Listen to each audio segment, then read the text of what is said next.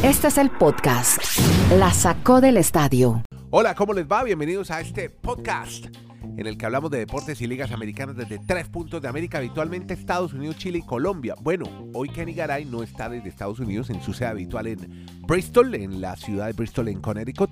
Hoy se ha trasladado a su país, Colombia, está desde Bucaramanga, desde allá nos reporta. Dani Marulanda también nos reporta desde otro lugar de Colombia, no en el Retiro, anda por Leticia en el Amazonas. Yo soy Andrés Nieto desde Santiago de Chile. Hoy vamos a estar hablando, entre otros, de Kevin Durán. Dice que está pensando demasiado. También estaremos hablando de Max Verstappen y de su éxito con Red Bull, avergonzando a Ferrari en su casa, allá en el circuito de Emilia Romagna. Eh, hablaremos del australiano Ben Simmons, que parece no va a estar en el juego decisivo con los Nets de Brooklyn, donde esa serie está apasionante, disputándola con los Celtics de Boston, y de la agresión de un grupo de fanáticos de los Yankees a los jardineros de, los Guardians. Eh, así se llama el nuevo equipo de Cleveland, para que no se confundan. Y les estaré hablando también de la Lieja Bastonia esta carrera del World Tour clásica, que hace parte de los monumentos donde se ha graduado Renko de Benepul, se graduó de mayor en Lieja, en Bélgica. Empecemos saludando a Kenny Garay, que nos tiene informaciones sobre todo Garay del los, eh, equipo de los Nets de Brooklyn en este fin de semana que estuvo apasionante con juegos de la NBA, donde ya por ejemplo el Miami Heat tiene una ventaja de 3 a 1 sobre el equipo de Atlanta Hawks por el este. Pero tenemos también informaciones del este más hacia arriba del noreste, con dos jugadores, Ben Simmons y Kevin Durant, del equipo de los Nets de Brooklyn. Hola Kenny, ¿cómo le va? Usted hoy en Bucaramanga disfrutando su casa, su familia y esa tierra. Ahí está, ahí está doña Cecilia ahí que se quiere manifestar. Hola Kenny, ¿cómo va? ¿Cómo le va?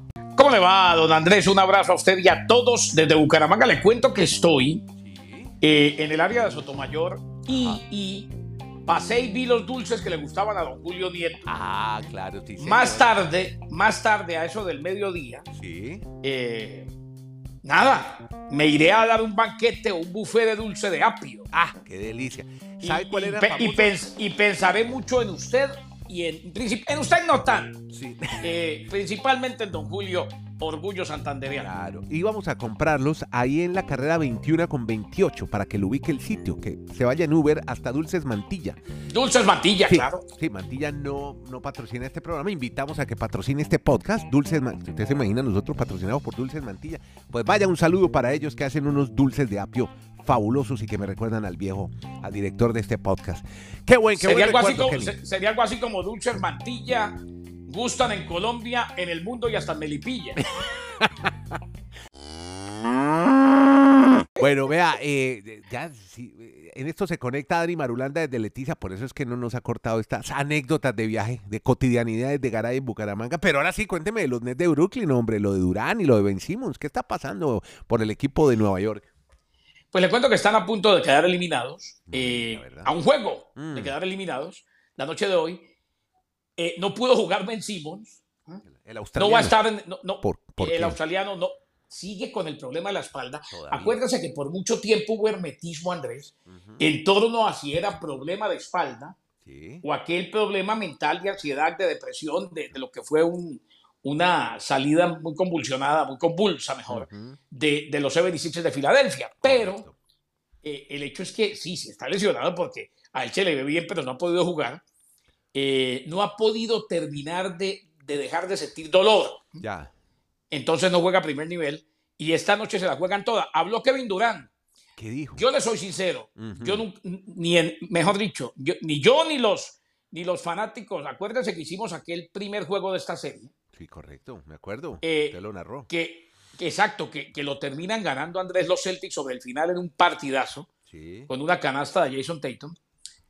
Pero yo creo que ni el más optimista de los fanáticos de los Celtics de Boston se imaginó que iban a ir ganando la serie 3 a 0.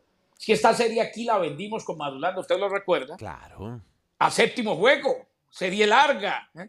Sí, el, el equipo de Kyrie Irving, de Kevin Durant. Yo, yo tenía como favoritos a los Nets de Brooklyn. Muy probablemente, eso ya, olvídese, los Celtics van a ganar la serie. Sí, Y habló Kevin Durant explicando la razón de su momento. ya. Después de quedarle, pues hombre, el hombre quedó limitado a 16 puntos en 6 de 11 disparos, Ujú. en la derrota 109 a 103, que puso a los Nets eh, en un hoyo de 0 y 3 en la serie. He pensado demasiado, estaba pensando demasiado, para ser honesto, toda esta serie. Me gusta como enfoco el juego, tenemos otro partido para jugar, otra oportunidad y estoy deseando que llegue.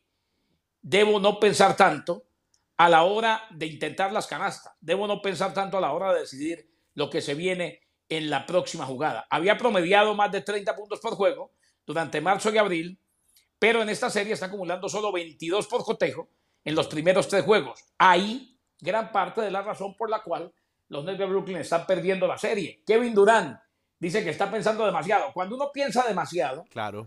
Andrés, eh, yo creo que a usted le pasó y a todos nos ha pasado, es porque tiene ansiedad y dudas sobre lo que va a hacer. Eh, entonces empieza, y claro, si uno deja que eso se le meta a la cabeza, llega a tomar decisiones que deben ser tomadas rápidamente y para el beneficio eh, individual y colectivo, llega a, tomar decisiones quizá muy tarde o o, con poca finura. Se había dicho públicamente que no estaban seguros de si finalmente participaría en el juego 4 del día de hoy, pero ya se confirmó que no, que no, que no va a estar. Eh, había alguna esperanza. Simmons le quedan tres años y 114 millones de dólares en su contrato desde la próxima campaña. 25 años, tres veces solo estar y no pudo ayudar a su equipo. Esta noche, como van las cosas, pinta para que la serie sea barrida y para que Boston termine sacando la escoba y llevándose la serie 4 a 0. Lo cual, pues, hombre, sería no un batacazo, pero sí, algo fuera, fuera de lo común por la manera como, como se veía o como se veían estos dos equipos. Eso sí, si vamos a los fríos números, Andrés, a las frías estadísticas, eh, era el segundo contra el séptimo. Ah, sí, lo que usted siempre ha dicho, ¿no? Las llaves se arman así y hay siempre un desequilibrio, ¿no? En las llaves, que se arman en la primera rueda. Al menos en la manera como venía jugando últimamente Boston. Correcto. Boston estaba jugando como el segundo y los Knicks estaban jugando como el séptimo, el octavo, el noveno o el décimo. Y levantaron un poco, pero se encontraron con un equipo que está haciendo las cosas bien. Sí. Mire, a propósito de declaraciones, Kenny, no sé si supo que eh, multaron a Rudy Gobert ya hablándole de otro, porque si piensa mucho Durán, Gobert piensa, pero con lenguaje duro y vulgar. ¿Qué le pasó? ¿Qué le pasó? La NBA lo multó, 25 mil dólares le clavaron. Y Gobert hizo un comentario después de evitar un, eh, un pase bombeado de Donovan Mitchell para que el Jazz se fuera arriba a 11 segundos de la final sobre los Mavericks de Dallas. Con este resultado, los Jazz empataron la serie en el, en el oeste. Gobert le preguntaron sobre eso en los playoffs y respondió con un insulto. Y por eso 25 mil dólares le clavaron al francés. ¿Cómo le parece? Lenguaje Pero lo, que le gusta a uno, Andrés, es que, es que se, les cueste. ¿eh? Sí. O sea, porque al fin y al cabo de eso se trata. 25 mil dólares por más millonario que Ah, no, no, eso es un pelo de la oreja. De... Sí, no, es un pelo para él, pero mm. Andrés, póngase a pensar por más millonario que se sea, es una multa de 25 mil. O sea, Exacto. a nadie le gusta decir, no, acabo de perder 50 mil dólares porque, porque madrazo. Bueno, y ahora nos vamos no para el retiro, donde habitualmente está Dani Marulanda en su centro de streaming satelital, con todos sus monitores encendidos viendo todas las ligas americanas, ¿no? Se fue con los sobrinos a Leticia en el Amazonas. Y él desde allá también se reporta. Dani, ¿cómo le va, hombre? Y voy a empezar a preguntarle a usted por la NBA porque se ha presentado una situación bien particular con los Pelicans de New Orleans, que en el oeste están abrumando a unos Suns de Phoenix sin Booker en la serie y la han igualado 2-2. Dani, ¿cómo le va, hombre? Bienvenido a su podcast, La Sacó del Estadio.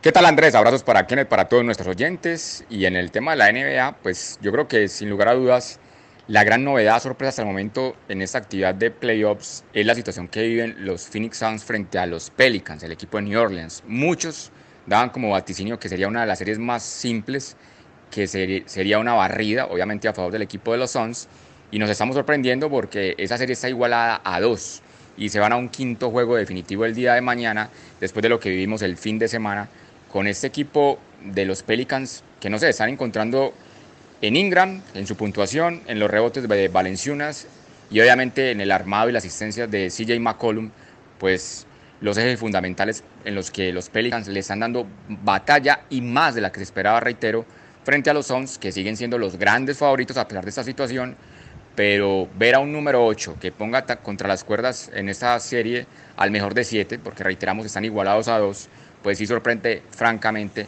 que el equipo de los Suns esté a estas alturas de la NBA en la primera ronda, pues teniendo que batallar tanto para derrotar a los Pelicans, porque en el papel es inmensamente superior la nómina que tienen el equipo de los Suns de Phoenix, que vamos a ver entonces en ese maravilloso quinto juego, que es, va a decidir mucho si obviamente toman la ventaja o si sigue esa gran sorpresa que se está dando en esa primera ronda de la NBA en cuanto al oeste. Y en el este, pues mencionemos rápidamente lo del Miami Heat. Yo creo que eh, quedaron como con un respirador artificial los Atlanta Hawks. El fin de semana, el haber ganado el tercer juego por un punto, pues les dio esa esperanza, pero era una serie también que estaba destinada como para una barrida del Miami Heat frente al equipo de los Atlanta Hawks y esperamos entonces que este martes Miami en su casa pues deba lograr la victoria que necesita, la cuarta en esta serie, para clasificar a la ronda semifinal de estos playoffs, donde pues estamos en primera ronda como todos bien saben y nos sorprende, reiteramos, la situación de Pelicans, dando más pelea de lo que nosotros estábamos analizando con respecto, con respecto mejor a esta postemporada del 2022. Los, los Nuggets le sacaron un jueguito a los Warriors de Golden Sí, State. sí, para evitar la barrida en cuatro juegos. Exacto, eso, eso también no va para ningún lado. Los Bucks de Milwaukee se pusieron también a tiro de cartuchera, 119-95, le ganaron a los Bulls de Chicago, van a ganar los Bucks de Milwaukee de Giannis Antetokounmpo. Sí. Eh, eso sí, También candidato, Todos- ¿no? Métalo ahí como candidato, la ficha. claro. A y repetir me- título. Y vaya metiendo, ¿sabe a quién? Mm. A los Celtics. Y, Celtics. y vaya metiendo, y vaya metiendo. Está más este estar- poderoso el este, ¿no? Por ahora, el este. Está muy fuerte. Hombre, porque es que vea, los 76ers están a punto de ganarle la serie a los Raptors. Sí.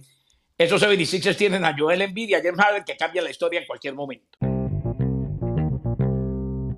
Bueno, Dani, ahora hablemos del caso Cabrera, al que le hemos venido siguiendo el rastro en este podcast. Miguel Cabrera, que alcanzó los 3.000 imparables durante una tarde de fin de semana frente a los fanáticos que le adoran en el estadio de su propio equipo. Y dicen, Dani, podría ser el último por mucho tiempo con 3.000 hits. Pues la fiesta se vivió en Detroit. Eh, lo anticipábamos de la semana pasada, la historia que vamos contando a día a día con Miguel Cabrera, el venezolano que entra a la historia, se convierte en el apenas el séptimo jugador en las grandes ligas en batear 3.000 hits y 500 home run. Recordemos que lo hicieron Hank Aaron, lo hizo Willie Mays, Eddie Murray, más recientemente Rafael Palmeiro y obviamente Albert Pujols y Ale Rodríguez, que ya más a esta generación les tocó vivir las hazañas de estos jugadores. O de ese nivel es Miguel Cabrera, es un tipo que va a entrar de manera directa al Salón de la Fama, que en Venezuela obviamente es un super ídolo.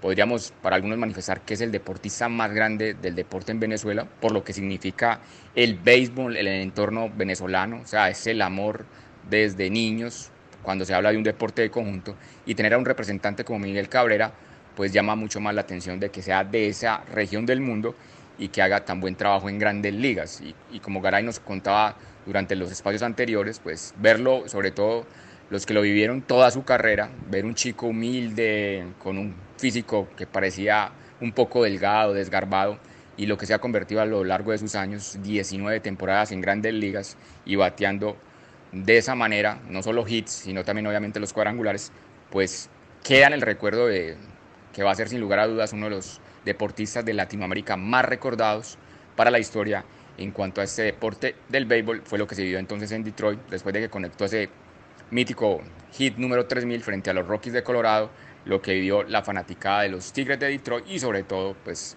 los grandes fans que tienen los amigos venezolanos siguiendo e idolatrando a el gran Miguel Cabrera. Y mm, bueno, cuénteme cómo es la historia de esa agresión de un grupo de fanáticos en juegos de grandes ligas, de fanáticos de los Yankees, a un, eh, a un jardinero de los guardianes de Cleveland. ¿Qué fue lo que pasó, Kenny, en juegos de Eh, grandes ligas? El fin de semana se formó ese, ese merequetengue, ese maracuya, Sí, eh, en este juego de los Guardians y los Yankees de Nueva York, eh, Andrés, cuente. que se calentaron los ánimos. ¿Por qué?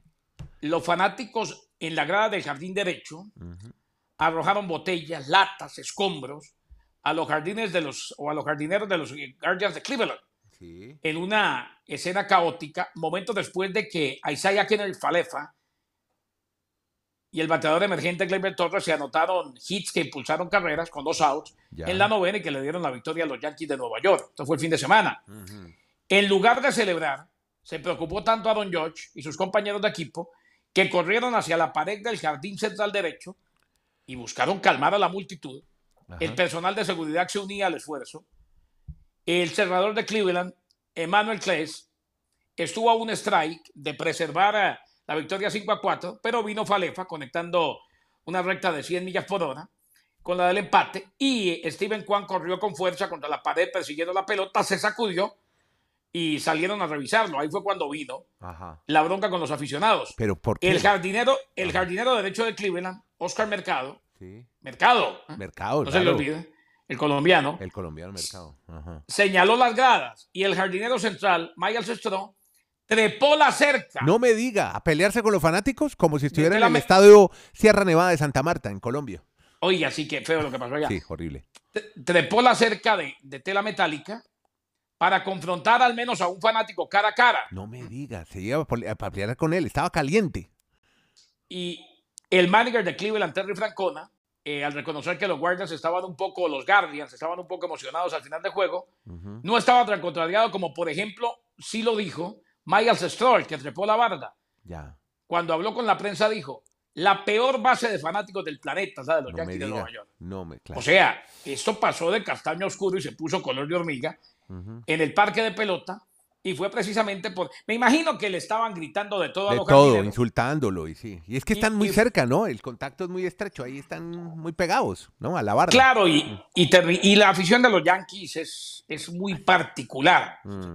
A ver, ¿qué va a decir? ¿Qué va a decir de la afición? No, es muy particular, es muy particular. Es ese, ese por, mo- por momentos soez, Sí. irrespetuosa y vulgar. Sí, sí. Pero bueno, Muy, muy sobrados, dicen en Colombia también. Muy sobrados. son muy so- o, o muy agrandados. Muy agrandados, dicen en Argentina.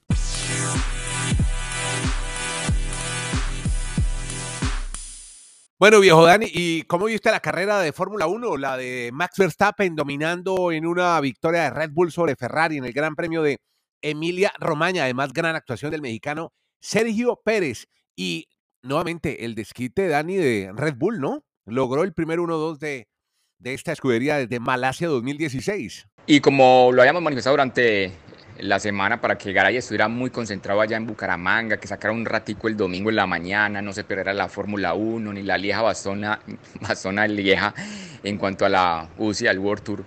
Pues en la Fórmula 1 sorprendidos, porque se pensaba que iba a ser un derroche de la alegría de los tifosis italianos con Ferrari, con Leclerc, y aquí apareció Max Verstappen, el aguafiestas.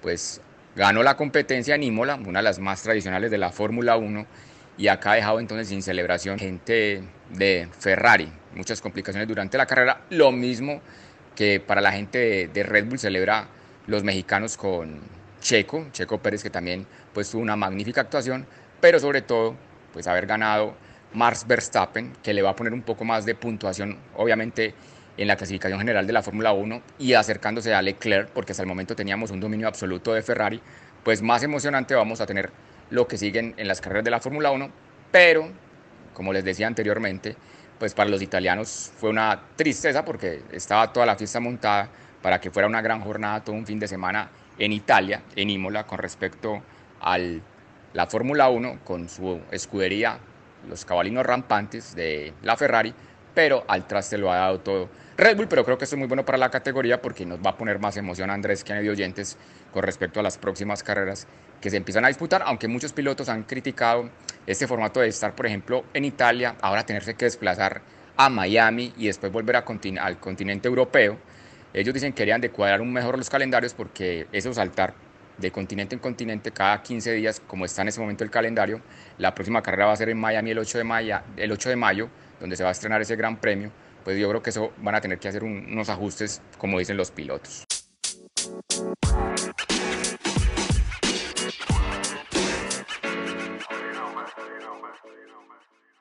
Le voy a cerrar con la carrera del fin de semana, la Lieja Bastonia Lieja. Esto es en Bélgica, esta es de las cinco monumentos, edición 108, le dicen la decana, donde ahora sí vimos, a, ¿se acuerda de Renko Benepul? Este muchacho que se cayó por una por un abismo, que quedó casi un año lesionado, que era Sí, una de las grandes, ese es de estos nuevos grandes prodigios, al estilo de Tadej Pogachar o el mismo Egan Bernal. Este figuraba para ser uno de los grandes, pero la lesión lo afectó bastante, poco al estilo Egan Bernal, pero este cayó en plena carrera, se logró recuperar y hoy ya hablan de un superdotado de 22 años que causa respeto en el pelotón y lo hizo de qué manera. Una victoria monumental en Lieja, que es una carrera, una carrera bien particular. Son 11 ascensos, van por la zona de Balonia, durísimo recorrido y al final la ha ganado Renko Ebenepul. Este muchacho es fenomenal y los belgas hicieron el 1-2-3 de esta mítica carrera que es un monumento, el cuarto del ciclismo que cada año se corre en el World Tour. Ya no nos queda sino esperar hasta octubre, el último monumento que es el Giro de Lombardía. Pero allí estaba Remco, sin problemas, ganando esta Lieja Bastonia Lieja, otro título más que se suma a su palmarés y para los, bélgicas, para los belgas mejor, pues el 1-2-3 como les estaba manifestando además con una gran actuación también de Ud Van que a la pose termina en el tercer lugar, pero fue pues muy una completa para los belgas en su territorio, desarrollando y disfrutando de esa competencia de la Lieja, Bastoña Lieja. En cuanto a los monumentos del ciclismo, espero que nuestro amigo Garay, que debe estar placenteramente en Bucaramanga, pues haya disfrutado este fin de semana y que ahora va a estar en su tierrita, pues vamos a seguir disfrutando sobre todo de béisbol de grandes ligas y de la NBA en estos playoffs, mientras yo sigo por acá en territorio de la Amazonía, entre Perú, Venezuela y Brasil, donde se unen estos maravillosos lugares con este gran monumento, digamos, de la naturaleza, porque incluso está catalogado Andrés como una de las maravillas naturales del mundo, toda la zona de la Amazonía, por todo lo que representa acá. Vamos entonces a reencontrarnos durante estos días, Dios mediante, aquí hablando del deporte, increíblemente desde estas zonas tan apartadas, donde a veces uno dice, es como un un poco complejo encontrar una señal, pero bueno, por ahí no la rebuscamos, señores, para siempre estar con ustedes en la Saco del Estadio. Con Dani Marulanda en hoy desde Leticia, Amazonas. Yo soy Andrés Nieto desde Santiago y jamás por ustedes, porque nos gusta y nos apasiona, dejaremos de hacer este podcast que se llama La Saco del Estadio. Llegamos al cierre de este podcast, mi querido amigo Kenny Garay. Muchas gracias a usted por acompañarnos, por tomarse unos minutos que se los debemos a doña Cecilia. Gracias a usted, Kenny, que está en Bucaramanga habitualmente reportando desde Bristol. Búsquenos, la sacó el estadio y si le gusta, compártalo. Muchas gracias a todos.